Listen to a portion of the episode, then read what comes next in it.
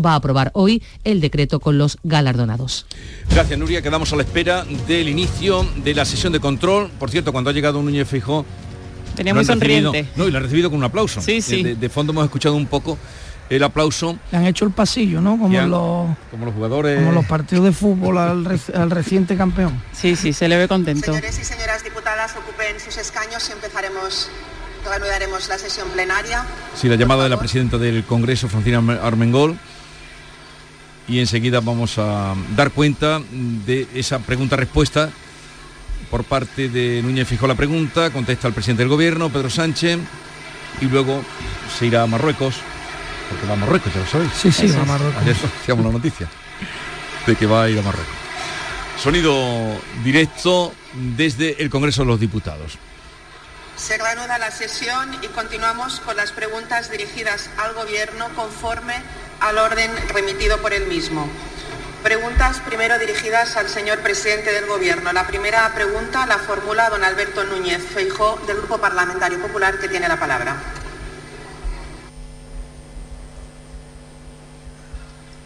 Gracias, presidenta. Señor Sánchez, estaba pensando yo, será un nuevo escándalo del ministro Marlasca, que creo que ayer ha estado muy cortés y muy educado conmigo en el Senado. ¿Será una nueva desconocida subvención financiada con deuda pública? ¿Será quizás una nueva humillación, es decir, una nueva versión de la ley de amnistía? ¿O será quizás alguno de los insultos creativos que usted me dedica de forma constante? Señor Sánchez, ¿qué va a inventar hoy para no hablar de lo que ha ocurrido en la comunidad autónoma de Galicia? ¿Va a dar explicaciones sobre su responsabilidad en los resultados de su partido en la comunidad autónoma gallega. Nada más, muchas gracias, señoría.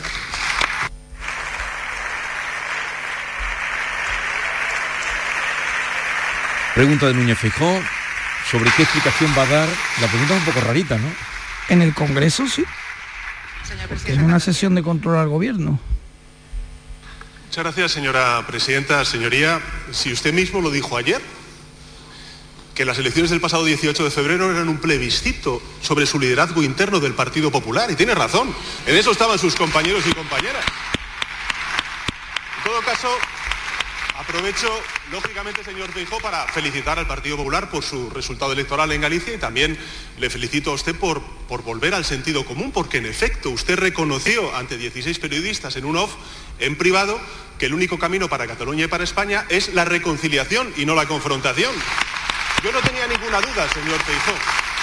Yo no tenía ninguna duda, aunque ahora tenemos las pruebas de esa conversación, esas confesiones privadas que hizo a 16 periodistas. No tenía ninguna duda, ahora tenemos las pruebas, de que si hubiera sido por usted y no dependiera de otros, sin duda alguna usted hubiera aprobado una amnistía, unos indultos y lo que hubiera hecho falta para ser presidente del gobierno.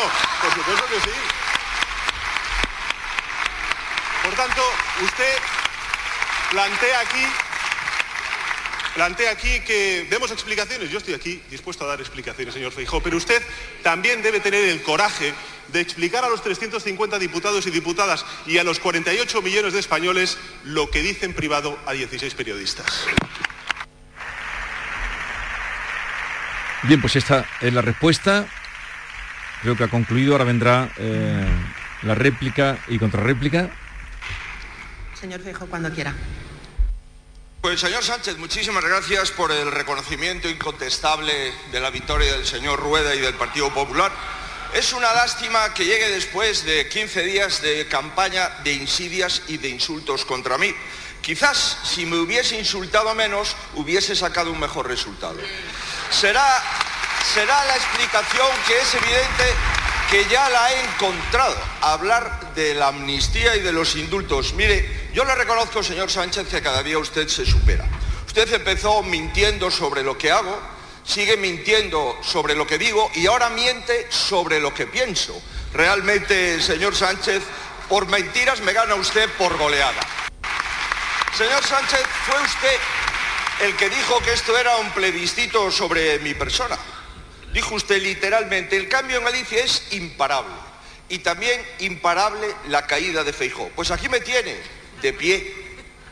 Y el resultado del plebiscito, 40, resultado del plebiscito, 40 a 9. Ah, eso sí, probablemente intentará darle usted la vuelta. La España al revés, que usted señala, dice que los trabajadores del campo, que están en todas las carreteras españolas, son unos fachas, unos ricos y que quieren destruir el planeta. La mitad de su gobierno se ha ido a Galicia a montar un nunca más. Eso sí, nadie de su gobierno ha ido a Barbate a dar la cara ante la Guardia Civil. A los independentistas, señoría, que están en contra de la Guardia Civil, todo. A la Guardia Civil, nada. Pero ahora va a saber usted lo que es el independentismo preguntándole sobre los presupuestos. Nada más y muchas gracias, señoría. Ahora será la intervención de Pedro Sánchez y concluimos esta conexión con el- la sesión de control que continuará en el Congreso. Señor presidente, cuando usted quiera. Muchas gracias, señora presidenta. Mire, señor Feijó, estos últimos seis meses después de las elecciones generales del 23 de julio han sido como sus últimos seis años haciendo oposición. Mentira tras mentira. Sin duda alguna. Sí, hombre, antes el señor Casado y ahora usted. Han cambiado de socios, han cambiado de liderazgo, pero siguen con el mismo discurso. Usted dijo, señor Feijó, que nunca votaría en contra de revalorizar las pensiones y han votado en contra de revalorizar las pensiones.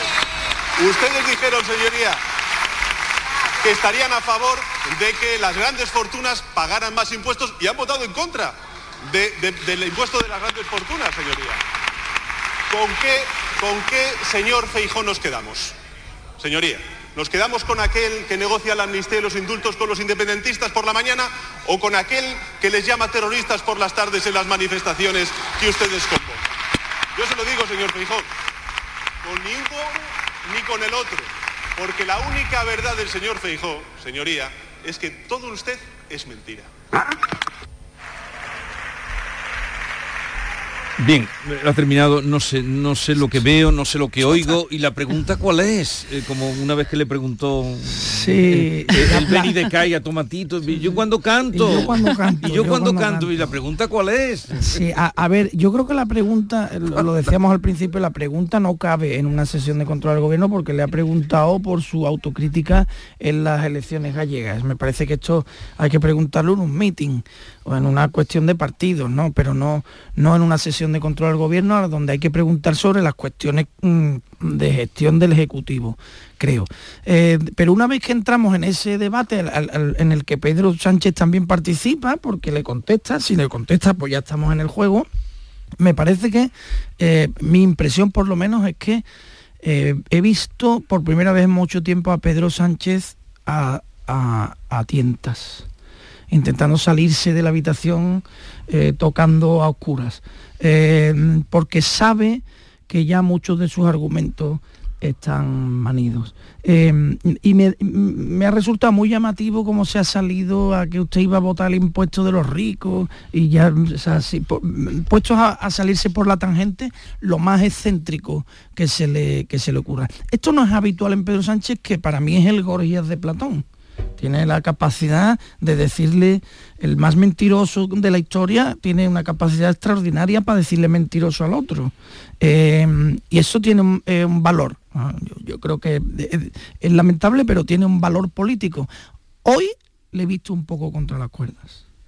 Hombre, el intercambio parlamentario pues, no ha sido de, de gran altura. Primero por el tema que, como dice Alberto, pues no cabe en una sesión de control. Sido un poco pues un batiburrillo por ambas partes, ¿no? Feijóo al principio, la verdad, cuando empezó la pregunta yo no sabía ni por dónde ni por dónde iba, no era capaz de adivinar por dónde iba a tirar y el presidente pues un poco un poco lo mismo. La realidad es que esta es el prim- la primera vez que ambos se ven en el Parlamento, en el Congreso, después de, de las elecciones eh, gallegas, que como han dicho ambos, y es verdad, pues Feijóo se jugaba bastante en términos de liderazgo. Él ha sido presidente de la Junta de Galicia durante mucho tiempo y le ha salido bien. Hoy ha llegado al Congreso muy contento eh, y podemos esperar a partir de ahora pues seguramente un, un Feijó más seguro ¿no? en, en la, en la estrategia de oposición porque tiene ese camino muy despejado. La victoria de Galicia ha sido muy clara, los resultados del PSOE también han sido eh, clarísimos y aunque yo sí creo que el asunto de la, de la amnistía no ha sido la clave de, esta, de este resultado electoral, eh, creo que tampoco podría quedarse el PSOE en eso, de, ah, bueno, como no ha sido la amnistía no tengo que preocuparme. El PSOE tiene mucho de qué preocuparse por estas elecciones y por lo que venimos viendo, eh, quitando las elecciones generales, que gracias a los pactos pues ha podido salvar el gobierno, pero el PSOE tiene un problema en los territorios, en Galicia por supuesto, aunque eso viene de largo, pero es que en Andalucía lo tiene también y en otros territorios también. Y ha creado un partido muy vertical, muy a su medida, pero que está haciendo, está haciendo aguas por muchas esquinitas que lo tienen eso que mirar si quieren, bueno, si quieren recuperar el poder territorial de, de aquí a un tiempo, ¿no? Bueno, yo creo que la pregunta ha sido improcedente porque atañe a un tema orgánico de partido, ¿no? Y es para es de control al gobierno, no es para meterle el dedo en el ojo al otro por la situación en su partido, que es una cosa poco pero bueno, ha dado, ha dado algo de juego. Y aunque es verdad que yo he visto a Sánchez en la contrarréplica un poco difuso, sí es cierto que esto le ha subido y de qué manera le ha, subido la autoestima a Feijó y le ha sabido a Gloria esta victoria, que lo sitúa un poco donde estaba. Ya sabemos que es un líder apto para una autonomía. Ya sabemos que el que ganó allí gobernó muchos años, ¿no? Pero esto ahora le, ha, le, le va a dar un, un, impulso, ¿no? Los mismos que estaban ayer aplaudiéndole en la sede son los que lo tirarían por el balcón si hubiera perdido, lo que hicieron con Casado, muchos de los que estaban allí también lo hicieron, ¿no? Y tornaron sus veleidades y sus lealtades rápidamente de Casado a Feijó, pero bueno, así es la política también. Pero es cierto que, que, más de fondo, pues bueno, el horizonte que se abre es muy interesante. Y las europeas van a ser el gran test, unas elecciones de circunscripción única, en la que sí se puede plantear como un gran duelo Sánchez-Feijó otra vez, y en la que veremos esa, si esa debilidad del PSOE continúa, que seguramente sí, y, bueno, es lo que tiene hacer un partido cesarista a tu medida, que luego te quejas de que no tienes liderazgo fuerte en las autonomías. Claro que no, tienes corresponsales que, que te hacen, que, que, son tus voceros simplemente. Sin, el, el, PSOE está huido de muchos territorios, desaparecido. En muchas provincias ni existe. O sea, mm, orgánicamente, más allá de lo que pueda ser oído por lo que digan algunos de sus cargos políticos que controlan muy pocas instituciones, por ejemplo en, Andalucía. bueno, vamos a otro asunto, pero la verdad es que si se van a medir mm, un presidente de gobierno y un jefe de la oposición es para que haya un poquito más de nivel, ¿no? De, ah, cosas. Ah. pero tengo que ir a otro sitio, Alberto. Perdona, ¿qué ibas a decir? Una frase. La frase de la taquígrafa que se acaba de jubilar del Congreso.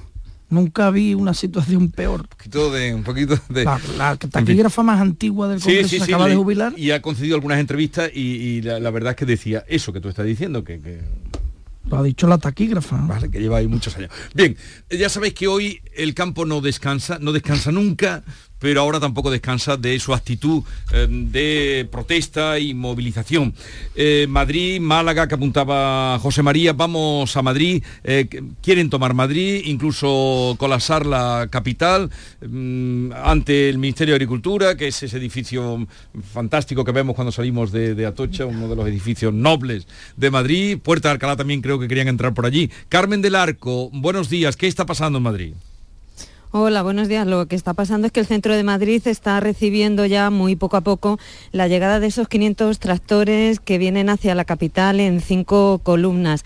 Desde las 7 de la mañana han comenzado a avanzar desde las afueras de Madrid, desde provincias limítrofes, con problemas en varias de esas columnas y con tensiones también con las fuerzas de seguridad porque se están produciendo algunos cortes. Solamente están dejando pasar las fuerzas de seguridad un número limitado de tractores, justo los que autorizan ayer por la tarde desde la delegación del Gobierno. Como os podéis imaginar, esto está provocando enfado por parte de los que se han tenido que quedar bloqueados en las carreteras secundarias por las que las han desviado. Los que han podido pasar, pues irán llegando poco a poco hasta la puerta de Alcalá. A partir de las diez y media cuando se espera que esté ya todo el, grueso en el centro de Madrid. Allí van a dejar los tractores y a pie quieren llegar hasta el Ministerio de Agricultura. Algunos tractoristas sí que han madrugado y han conseguido entrar desde las 8 de la mañana por la calle de Alcalá. En uno vemos un cartel que dice Agenda 2030, más libertad para sembrar y para trabajar. Hay 80 agentes de movilidad que están preparados, repartidos por todo Madrid, esperando esos tractores y que tratarán de evitar el bloqueo que se pretende de la ciudad.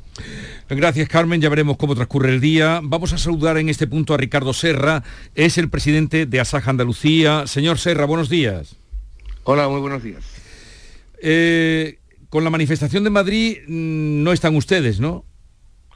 Eh, no. Bueno, pero al final, como hemos dicho públicamente, eh, la situación del campo es tal que todas aquellas movilizaciones pacíficas, de los agricultores en, España son apoyadas por las organizaciones agrarias, obviamente, porque el problema es común a todos. Ya. A ver, señor Serra, em, la Junta de Andalucía les ha dado su apoyo. El ministro de Agricultura, vamos, digo, por lo menos de palabra, ¿no? Lo que están diciendo. El ministro de Agricultura dijo ayer que estaba con ustedes. La reina, que se encontró con unos manifestantes, eh, también hizo un signo de que con ustedes. Eh, y ustedes mm, se sienten solos. ¿Contra quién van ustedes? ¿Dónde están los contrarios? Eh, vamos a ver, es que, como dice el refrán, obras son amores y no buenas razones. El ministro de Agricultura dice, dice que está con nosotros, pero no está con nosotros en absoluto, porque lo algunas de las cosas que le estamos pidiendo al ministro de Agricultura dependen del ministro de Agricultura, que no sé, debe tener una extraña dualidad y, sin embargo, a pesar de lo, muy dialogante que se, que se, promueve, se propone, o sea, que se autodefine, y lo mucho que está con nosotros hace caso omiso y nos cuenta historias que son vender humo, que en absoluto y de ninguna de las maneras resuelve el problema que tiene. Si fuera, si estuviera con nosotros, si escuchara nuestras nuestras demandas y hiciera algo, obviamente no estaría la gente en la calle como está todos los días, en cualquier rincón de España. Entonces, no sé, una, cosa es decir que está con nosotros y otra cosa es estar con nosotros de verdad, escuchar nuestras demandas y algunas de ellas, tengo que insistir, dependen directamente de él y además no tienen un coste económico, otras sí, y que, se las podría adoptar en cuestión de minutos, sin embargo, ahí estamos. Pero díganos usted, por ejemplo, lo prioritario ahora mismo para ustedes, porque llevan ya muchos días eh, y el campo mm, no hay, eh, en el campo no se puede abandonar mucho tiempo. ¿Qué es lo prioritario para, para ustedes ahora mismo? Vamos a ver, eh, los problemas del agro español son, son muchos y muy distintos, pero porque obviamente no es lo mismo, pues que le digo, la fresa y los, berries de Huelva que las zonas de cereal de Castilla-León, ¿no? Pero hay algunas cuestiones que sí, algunas cuestiones que sí son demandas comunes y básicamente podemos decir que son tres, ¿no? La primera la desburocratización, es decir, los agricultores no podemos tener más reglas y lo que queremos no es que se quiten las reglas, sino que se quiten las innecesarias y las repetitivas, y sobre todo que no se añaden nuevas. Y esta es una de las cosas que sí depende del Ministerio de, Agricultura, del ministro concretamente, y lo voy a, para que alguien lo entienda. Una de las cosas que, hay es el, llamado cuaderno digital. No me quiero extender a explicarlo, pero es una cosa que aumenta muchísimo la burocratización. Bruselas propone instalarlo a partir del, 2026 y el ministro se empeña en instalarlo ya. Una puede retrasarlo porque no es obligatorio ni necesario. Dos, lo que queremos que promocione en Bruselas que eso no exista, porque eso es comunicar online todo lo que estamos haciendo en tiempo real a, una supuesta chat. Eso, mm, eso, mm, esa es la primera gran demanda. La segunda gran demanda, que también es común para todos, es el tema de las llamadas cláusulas de espejo. Es decir, si nosotros estamos produciendo con una serie de condicionamientos muy importantes que encarecen y dificultan nuestra producción, pues que los que compiten con nosotros de otros de, países externos, por lo menos cumplan esas mismas condiciones.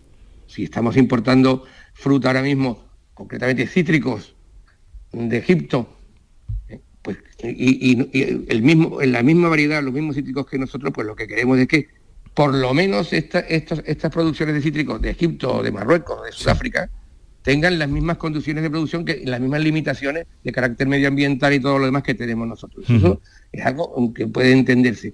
Y, así vamos todos. Entonces el ministro dice que está con nosotros, pero no le vemos que haga nada para resolver esos problemas, ni siquiera las cosas que dependen exclusivamente de él. Y luego dice que, que eh, Bruselas, pero si Bruselas es él, es que ahora le vamos a echar la culpa a Bruselas cuando él está en el Consejo de Ministros de Agricultura y cuando el Plan Estratégico Nacional, que es lo que define la PAC, que hoy tenemos la ha diseñado el Ministerio de Agricultura. Es que no, no, no se puede, eh, estas cosas son incomprensibles, de ahí es que esté todo el mundo en la calle. Otra cosa que dice que funciona es la ley de la cadena, si funciona la, ley de la cadena, que dice él que funciona, ¿cómo es que todos los agricultores se quejan de los precios? Y de momento no ve usted mm, que esto pueda cambiar. Hombre, esto es una carrera, como hemos dicho, mm, en el fondo, es una carrera de fondo. Es decir, desgraciadamente, ya valdría con que una gran, digamos, protesta de, un sector, concretamente de los agricultores y los ganaderos, que ya hemos tenido unas pocas, ¿entiendes? sirviera para dar una llamada de atención al Ministerio, o no solamente el Ministerio de Agricultura, está el Ministerio de Agricultura, el Medio Ambiente, el Fiscal, en fin. ¿eh? Una debería ser una llamada de atención para pensar que algo no está funcionando bien, sobre todo cuando está en toda Europa. Pero desgraciadamente la cosa se va de vender humo, de contar que estamos muy preocupados y tal y cual, y no hacer nada, y eso desgraciadamente obliga a los agricultores y a los ganaderos a seguir día tras día, un día aquí, otro día allí, pasado en el otro sitio, dale que hasta que alguna vez piensen que no vamos a cansarnos hasta que de verdad no empiecen a poner soluciones encima de la mesa. Ricardo Serra, ya veremos qué ocurre hoy, presidente de Asaja Andalucía, gracias por estar con nosotros, un saludo y le deseo lo mejor a usted y a todos los eh, agricultores, ganaderos que están mm, defendiendo su pan en la calle y que ya llevan muchos días. Un saludo y buenos días. Sí, sí, si me lo permite muy corto. Nosotros sentimos mucho las molestias que creamos a los ciudadanos y lo que nos gustaría es que esta historia acabara, porque como muy bien usted ha dicho al principio, tenemos mucha tarea pendiente que hacer en el campo ha, llovido, ha escampado, tenemos que sembrar, cultivar, en fin, todas estas cosas. Y desgraciadamente no, nos están dejando otra opción más que seguir ahí dando a la matraca. Gracias por atendernos y ojalá esto mm, acabe pronto y que sea para bien. Eh, vamos a conectar con Málaga. Eduardo Ramos, ¿qué está pasando en Málaga?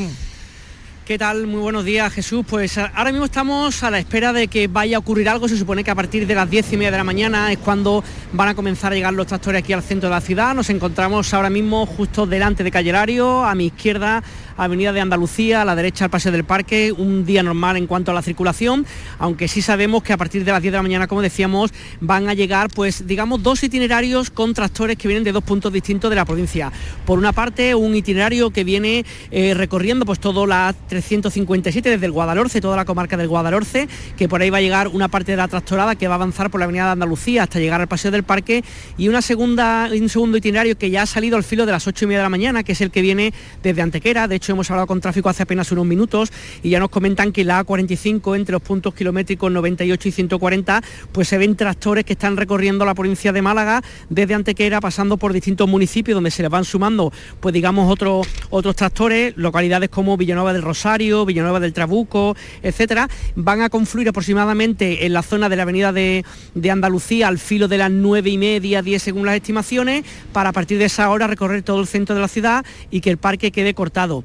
Eh, como decíamos, la idea es que estén entre las 10 de la mañana y las 2, 3 de la tarde haciendo esta concentración en el que junto con los tractores, que se esperan que haya aproximadamente unos 200 de distintos puntos de la provincia, también puedan venir autobuses. Durante estos días hemos estado viendo cómo se han organizado distintas salidas de autobuses en localidades, sobre todo de la Sarquía, hemos visto en Belén Málaga, hemos visto en Torre del Mar, también en Mezquitilla y en, distintas, en distintos puntos de la provincia malagueña. Así que ahora mismo tranquilidad absoluta en el centro de Málaga, a la espera de que los tractores puedan llegar y sobre todo a ver qué va a pasar con el tráfico de la ciudad, que se prevé bastante complicado cuando pues todo esto vaya confluyendo aquí en el centro de la ciudad. Jesús. Gracias Eduardo, estaremos atentos y continuamos con Ángela Cañal, con Alberto García Reyes y José María de Loma. Ahora continuamos, si queréis, hablamos algo de agricultores, pero sí una noticia, acaba de saltar en tu periódico, me ha saltado por tu periódico, Alberto. Sí, sí. Que desmantelan el grupo de hacker más dañino del mundo, el cual pirateó el Ayuntamiento de Sevilla. Así es, hemos dado la noticia rápidamente. Acaba de saltar. Acaba de saltar ahora mismo. Bueno, es una buena noticia, ¿no? Que no, es fácil ¿eh? atajar este tipo de bandas que se dedican al, al, saqueo de, digital. Mm, eh, pero bueno, parece que la operación ha sido conjunta eh, y, ha caído el grupo internacional, es un grupo internacional. Policía internacional, pues eso, la policía, en fin, está atenta, nos protege por supuesto. La mañana de Andalucía. La vida es como un libro y cada capítulo es una nueva oportunidad de empezar de cero y vivir algo que nunca hubieras imaginado. Sea cual sea tu próximo capítulo, lo importante es que lo hagas realidad. Porque dentro de una vida hay muchas vidas y en Cofidis llevamos 30 años ayudándote a vivirlas todas. Entra en cofidis.es y cuenta con nosotros.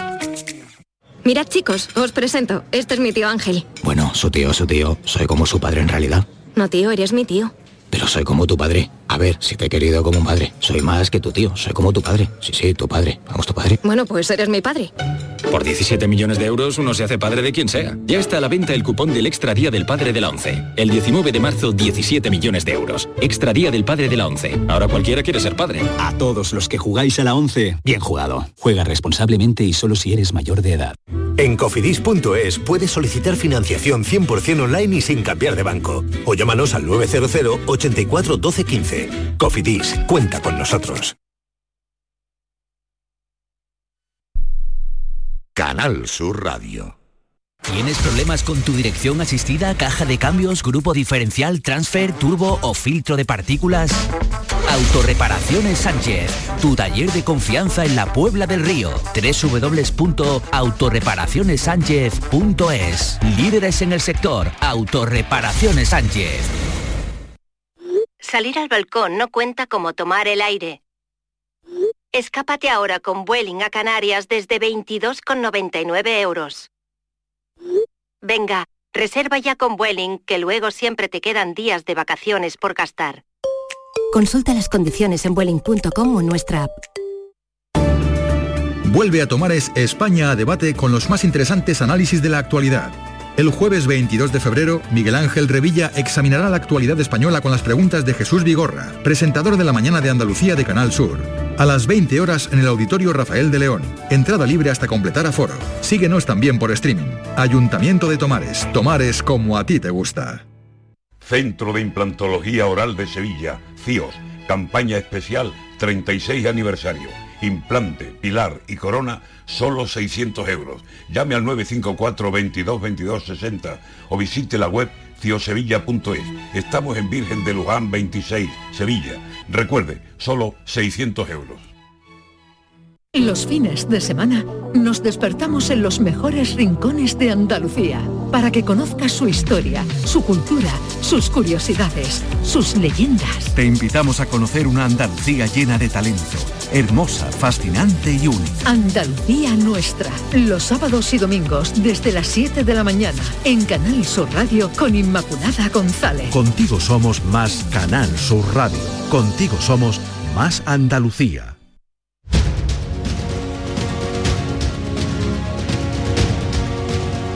Esta es La Mañana de Andalucía con Jesús Vigorra, Canal Sur Radio. Bueno, hemos hablado de muchos asuntos. Eh, por cierto, ¿se salvará el pacto de Doñana? Que ha estado Sí. en un tris de hacer un tras. Sí, yo creo Se va que a sí. salvar. La verdad es que cuando yo escuché a la ministra cancelar la reunión y tal, dije, bueno, fue bonito mientras duró ¿no? el- este, este acuerdo. Pero yo creo que sí, por las manifestaciones que ha hecho sobre todo el Ministerio eh, en las últimas horas y la disposición de la Junta a dialogar y resolver las cuestiones que sea, yo creo que sí, que se va, que se va a resolver bien. Pues Yo creo que hay ventilado ahí bastante Juan Espadas. ¿eh? Encontró un resquicio ahí ¿eh? y lo ha sobrevalorado tanto que luego eh, ha durado la polémica mm, 24 horas, pero eso demuestra también un poco la necesidad que tiene Juan Espadas de formar un lío en cuanto pueda, con lo que sea. Pues tiene chico lío con la caseta. Bueno, ya, claro. o sea, la- donde tiene... Loma venía, pero ya Loma no tiene caseta. Tú tampoco tienes. ¿Vosotros tenéis? ¿A veces No, sí. tiene caseta o No, a veces no, a veces no. Yo sí tengo caseta. Ya, ya, pero digo. Pero No, a veces no. el periódico decano... tiene- el grupo de empresa de los trabajadores del periódico tiene una caseta que Ya. se llama Las Tres Letras, pero a veces no tiene caseta.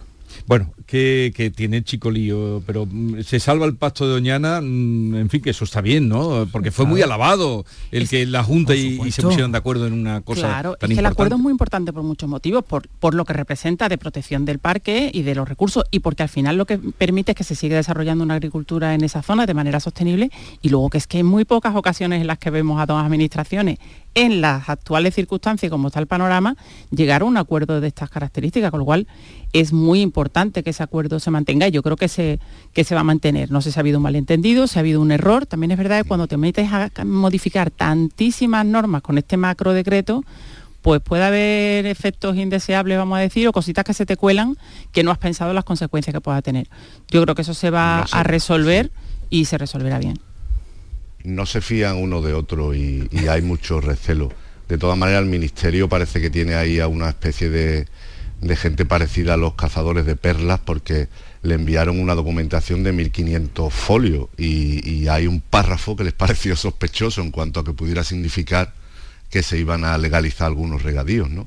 Y por eso se escenificó un poco que iban a cancelar la reunión, pero bueno, esperemos, esperemos que no, porque iban por, buen camino y que eso no sea flor de un día.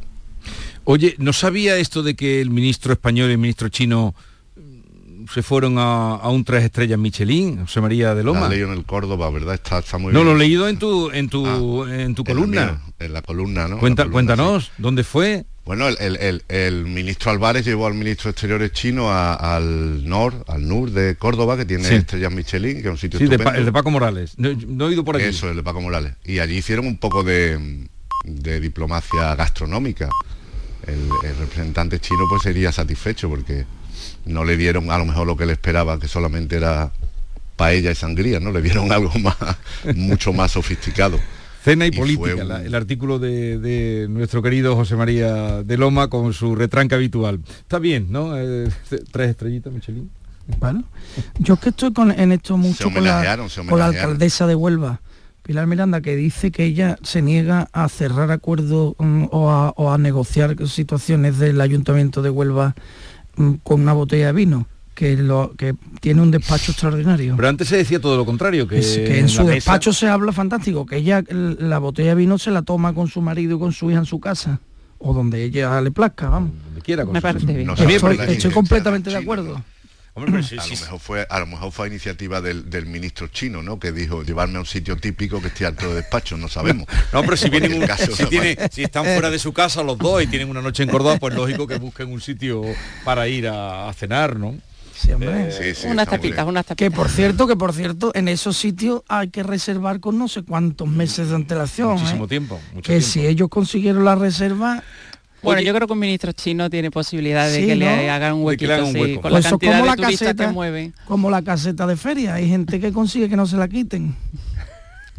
Pues al peso se la van a quitar. Al peso se la van a quitar, sí ¿Y o se la han quitado? Se la han quitado. La perdió como, como yo perdí a mi abuelo. O sea, no la recupera hasta que no vuelva en la lista de espera a tocarle, que son años. Y nos enteraremos de quién eh, de qui- quién es el responsable o el despistado El responsable. que no sí, renovó, claro. que no mm, Claro, esto depende, la caseta depende del partido en Sevilla y el responsable último Sí, pero no va a estar pendiente de- el secretario. tendrá que ser, habrá sido un trabajador de allí que la, la lió, la lió. Pero gorda. La lió y la perdió, como tanta gente la ha perdido. Ahora hay una cosa que me parece muy interesante que trasciende del caso de la caseta, que dice el PSOE que cuando ellos gobernaban el Ayuntamiento de Sevilla recuperaron varias casetas o las devolvieron porque tomaron una decisión política.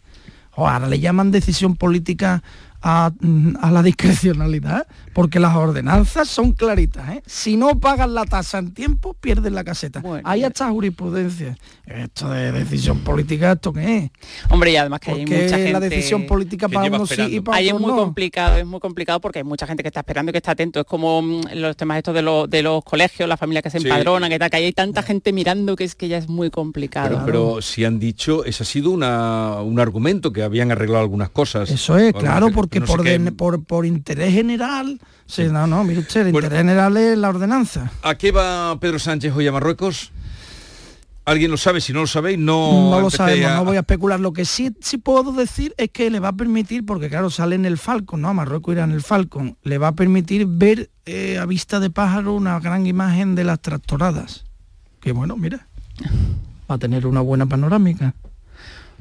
Bueno, yo creo que va a sellar con el rey esta nueva senda de colaboración y de buenas relaciones con, con Marruecos, que tuvieron su traspiés en su momento, ¿os acordáis? Con, con aquel ya traslado de un líder del Frente Polisario Sí. a, a Madrid, que se creó ahí un, un problema, eso se ha ido resolviendo en los últimos tiempos, yo creo que aquí viene a, a cerrar la, la cuestión. Marruecos es vecino, es muy importante para España y para Europa en términos de inmigración, de seguridad, etcétera. También es un socio comercial importante.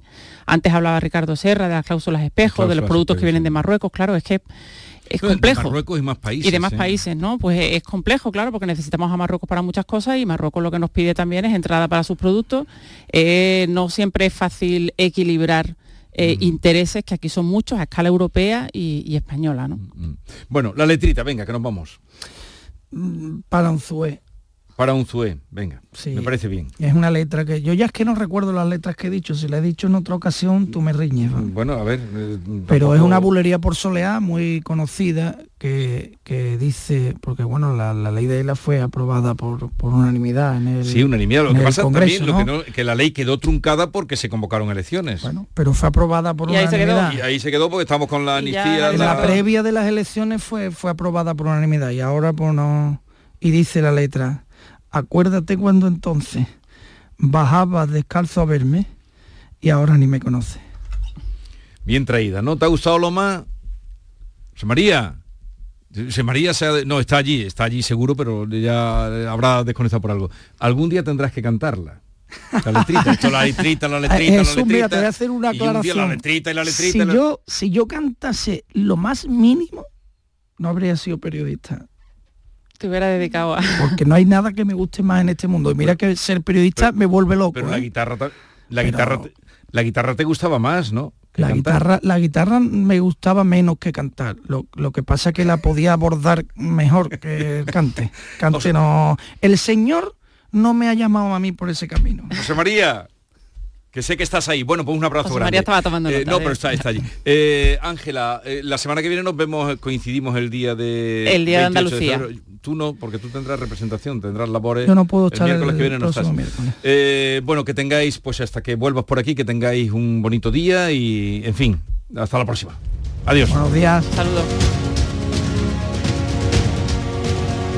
Esta es La mañana de Andalucía con Jesús Vigorra, Canal Sur Radio. Busca tu camino, una nueva vida, reparte sonrisas, a new way of living, living, living, living, living.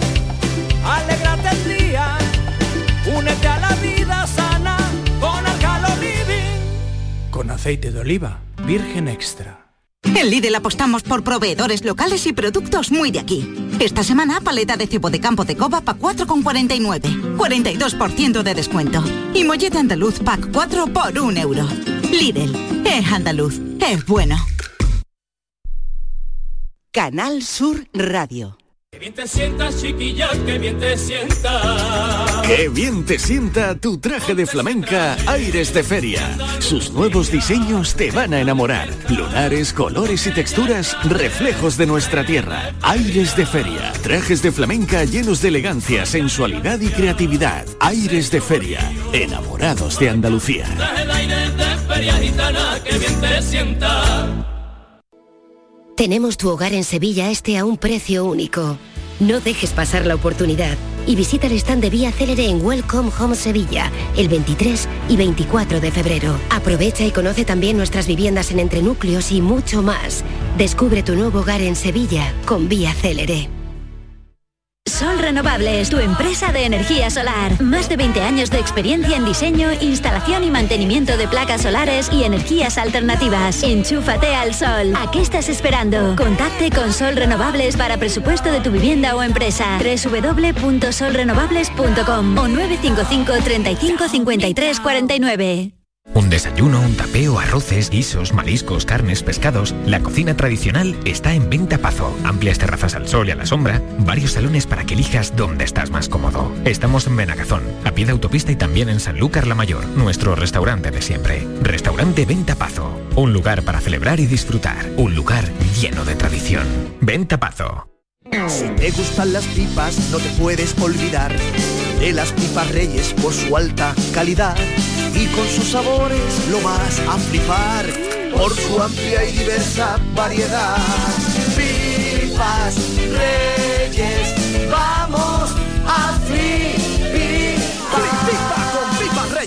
Canal Sur Mediodía. ¿Quieres saber qué ha pasado en las últimas horas donde vives? La actualidad de tu provincia y tu entorno más cercano está en Canal Sur Mediodía, con toda la información que necesitas. De lunes a viernes, desde las 12, en tu emisora de Canal Sur Radio, la radio de Andalucía. Esta es La mañana de Andalucía con Jesús Vigorra, Canal Sur Radio.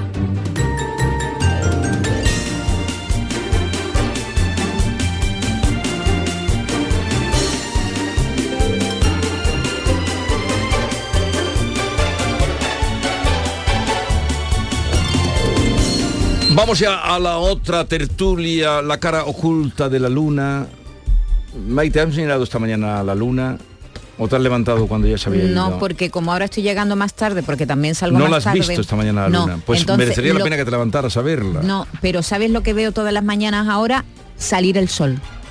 No, como no hay nubes, se ve perfectamente. Yo cojo una carretera en la que veo salir el sol. Es una maravilla. Que todos los turnos, yo lo digo siempre, tienen su parte buena y su parte mala. Yo sí he venido acompañándome la la luna, luna, ¿no? como Esta cada día, a mí me está acompaña diariamente. A punto de, de llenarse.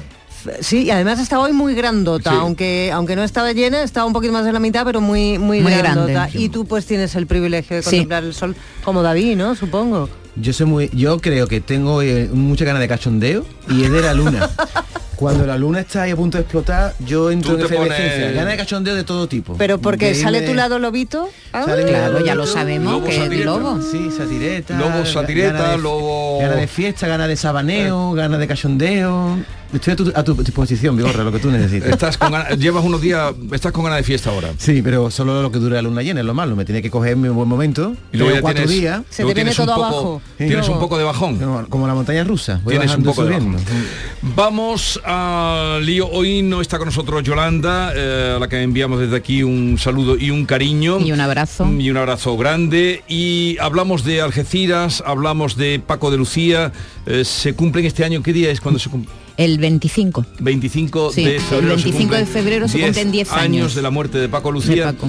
Que también se está celebrando ahora, o recordando en Nueva York. Sí, sí, ayer em- empezó este, estos cuatro días que va a haber de festival, ayer con un concierto en el Carnegie Hall impresionante, con un montón de artistas de los que compartieron escenario con él y otros jóvenes, mm, fla- talentos flamencos y de todo tipo, porque también estaba allí su amigo Aldi Meola con el que compartió tantos escenarios. Este festival va a durar unos días y, y va a tener muchas actividades, entre ellos un- una fiesta flamenca en el restaurante de José Andrés, Eh, que ha preparado una fiesta especial sin guion y sin escaleta ni nada, ahí a lo que salga, porque Eso él, es el- eh, eh, eso es lo guay.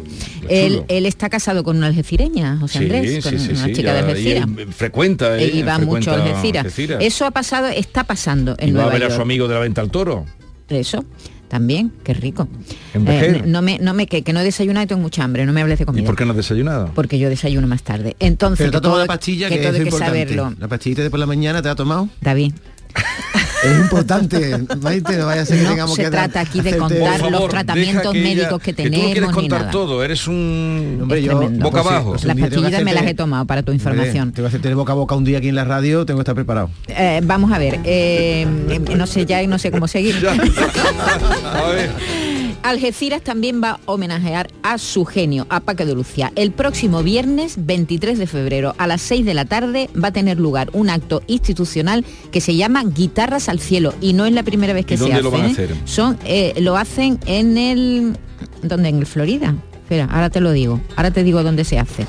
Exactamente. Lo hacen profesores y alumnos de la Escuela Municipal Sánchez Verdú, José María Sánchez Verdú. Y no es la primera vez porque he visto fotos de otras ediciones en las que los alumnos y los profesores efectivamente suben sus guitarras así Qué al bueno, aire, ¿no? Es muy, bonito. Entonces lo harán, eh, lo que en- hacen. No, no, creo que en lo algún hacen. lugar público. Creo que lo hacen en, en- en Florida, pero no estoy segura. Ahora te lo, te lo digo. Esto será el próximo viernes a las 6 de la tarde.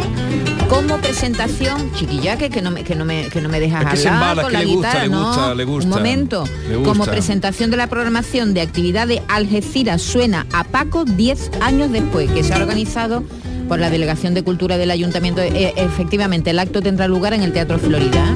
Y ya iremos Es que contando Es un teatro bien chulo, ¿eh? Bien- muy chulo, antiguo y ahí pero lo han rehabilitado. Sí, lo, han- lo rehabilitaron, pero un, un te- Sí, sí, un un teatro, que tiene unos años y por el que han pasado allí muchísimas figuras. Así que homenaje a Paco de, de Lucía en su tierra. Chiquillo que no me deja respirar. Ay,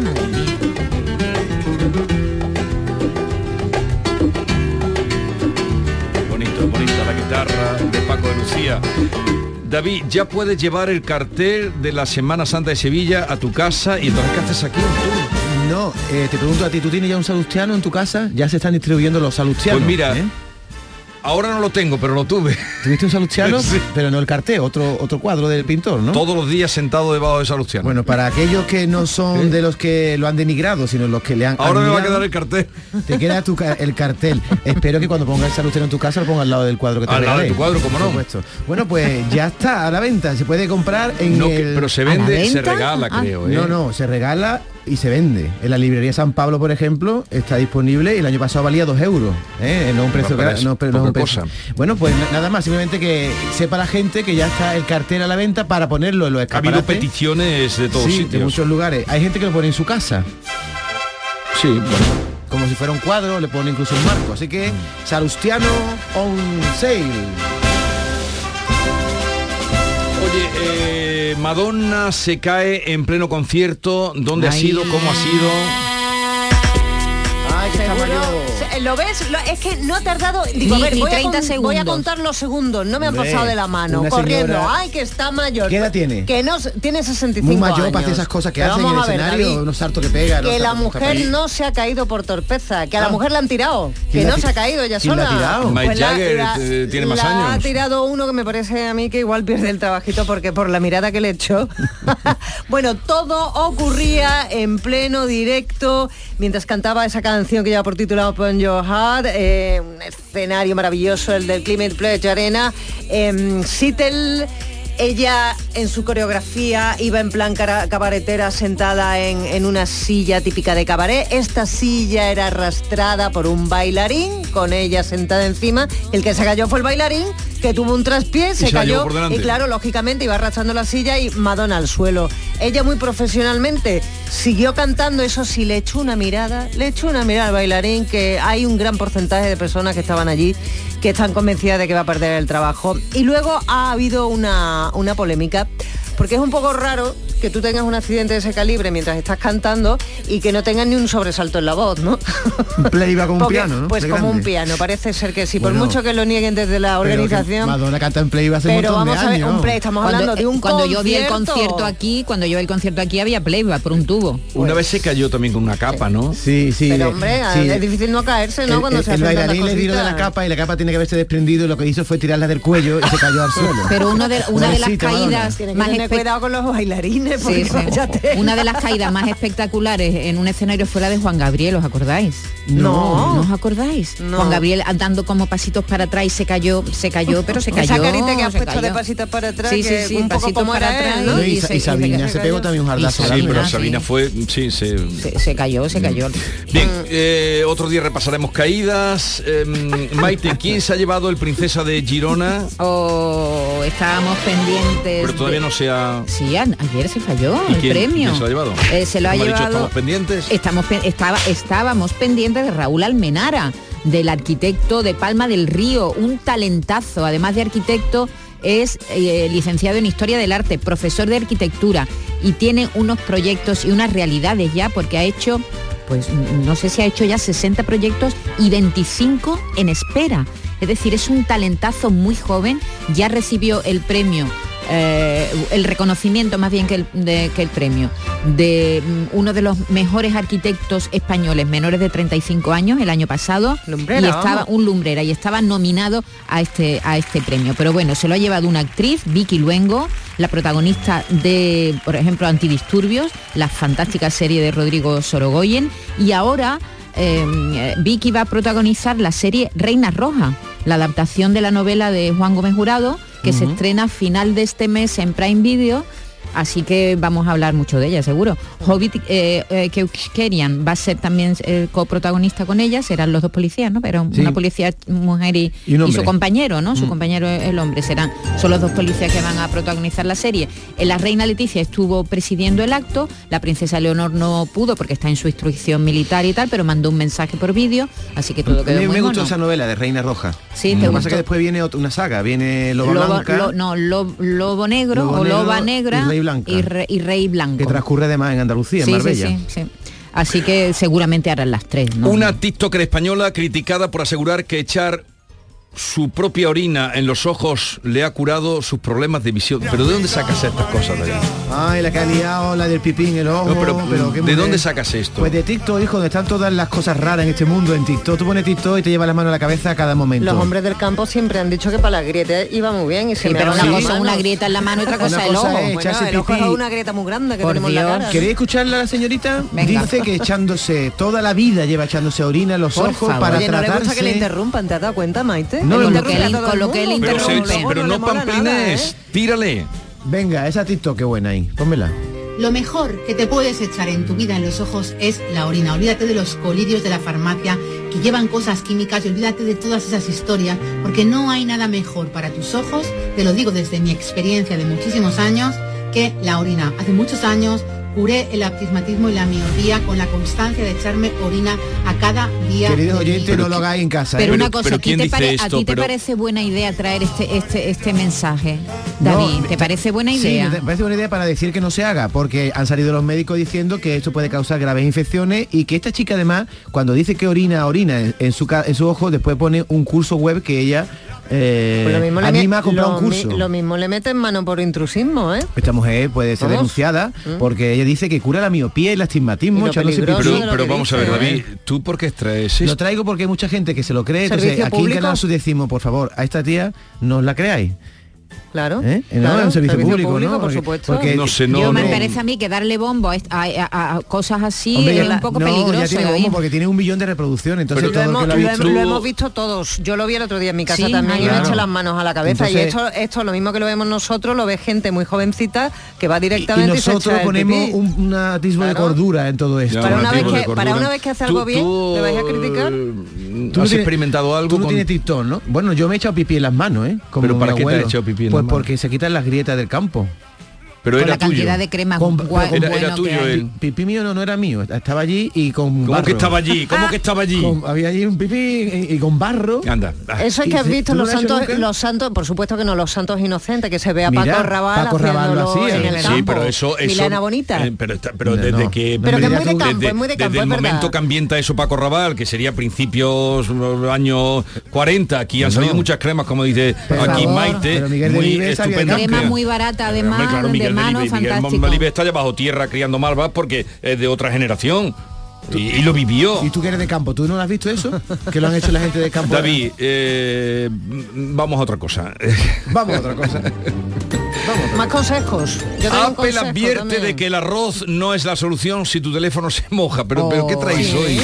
¿Qué pasa? ¿Que nunca se os ha caído el teléfono, no sé, a la piscina o se os ha mojado en el mar? O a mucha gente que se le cae al váter, como es Javier Reyes, por ejemplo, que está diciendo que pues la solución, Javier, no es el arroz, no. Mucha gente lo mete en arroz porque Sí. dicen que así se seca antes. Es verdad, ¿eh? Es verdad porque yo lo he probado, lo que pasa que no con un teléfono móvil, sino con una memoria externa, de estos que son unos cartuchitos, y me funcionó. Pero los de Apple dicen que ni mijita, porque se pueden meter fragmentitos de arroz por alguna ranurita que tenga el teléfono y entonces pues el remedio es peor que la enfermedad. Así que lo que dicen de Apple es que si se te moja el móvil, que por cierto son tan listos estos móviles que hasta te dan el aviso si se te ha mojado, que eh, lo sacudas un poquito con la mano, a ver si cae el agua, y que luego lo pongas un poco como en una corriente de aire pero suave y que te esperes un ratito a ver si funciona. ¿Un ventilador, vale? Mm, sí, un ventilador puede valer. ¿Que pasa un ratito y no funciona? Pues te esperas otro ratito. Esto lo dice Apple, ¿eh? Mm. Y si el ratito es más grande y no funciona, pues amplías el ratito todavía más. Un Buena solución, ¿no? Un, un satélite caerá sin control en algún punto de la Tierra este miércoles. Pero- ¿Está contando hoy? Hoy. Sí. Lo va a decir Maite. ¿Qué te parece? Eh, no sé dónde habéis sacado hoy todo lo que traéis. 2.200 Me parece todo muy kilos. extraño. De- una- un satélite de la Agencia Espacial Europeo. Ahora. No, quita la alarma, que esto cae todas las semanas en la Tierra. Todas las semanas cae un satélite. de ¿Nunca le esta- ha caído nadie en la cabeza? No, porque se va desintegrando. Es decir, que en, en origen pesa 2.200 kilos, pero luego poco a poco se va, se va desintegrando y Pues lo que entonces cae... tampoco es noticia, no sé por qué os metéis con las mías y la de Maite tampoco es noticia. Pero porque si algún cachito, algún cachito llegado alguna a la Tierra, ¿no? sí, Siempre cae algún cacho. ¿Y le ha caído alguna vez a alguien en la cabeza? Pues esa estadística no la tengo, vean. Al que le cayó no pudo dar cuenta de ello. bueno, pasamos. Bueno, que, Te- que, te- un que- poquito que- de- que miren para arriba. Siempre es bueno mirar al cielo, por si acaso cae algo. Maite, Dime. decía... eh, es un verso que decía, siempre la claridad viene del cielo. Oh, esa es buenísima. Sí, pero si un Eh, satélite... es buenísimo, pero, ¿no? pero un satélite no es claridad, es un tornillo negro que te viene Ella para ha tu dicho, cabeza ella ha a dicho que siempre es bueno mirar arriba. Siempre es bueno mirar Y yo le he cielo, contestado con un verso, no sé de qué poeta es, debería saber. Yo pienso que Ya más- te lo diré, Deberías, cuando venga. Carmen Camacho se lo pregunta. Pero más que mirar- siempre la Si no le hagas esa pregunta a, a bote pronto a la gente... Carmen lo sabe. Eh, Carmen lo siempre sabe. la Otra vez, otra claridad. vez, otra vez la frase, por sabe. favor. Siempre la claridad viene del cielo. Y Pero no me no, acuerdo estoy de quién es acuerdo el- es mejor, mira, para abajo que para arriba. No tienes que estar de acuerdo con nada. No, Porque ese abajo te es puede un- encontrar es un 20, verso 20 euros, ¿no? de un poeta. Pero tú lo pones aquí como si fuera una máxima y hay que mirar para abajo, porque si no te tropiezas y te caes. tanto mira- pa' el que- abajo. El, que mira para arriba se da con una farola o Pero se es cae. muy, es muy bueno para lo de la tortícoli. ¿Por qué debemos tener cuidado con el color del bañador, David?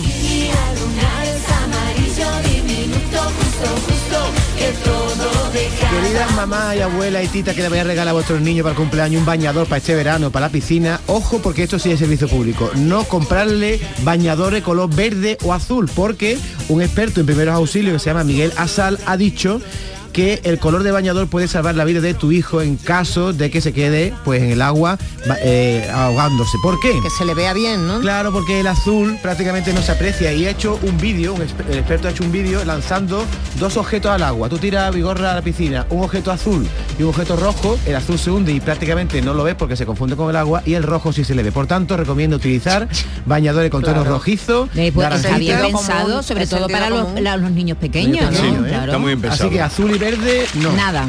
Bañadores del- Rojo, amarillo, Bañadores con- del, del Betis, no, del Sevilla, por favor. Rojo. Sí. Ya, ya empezamos. A ver, eh, tú querías decir algo, ¿no? Eh, Claudio Apostillar. Rodríguez. Claudio Rodríguez es el, poeta. Siempre El- la claridad viene del cielo, es un don, gran- no se halla entre las cosas, sino muy por encima y las ocupa haciendo de ello vida y labor propia. Oh, esa es buenísima.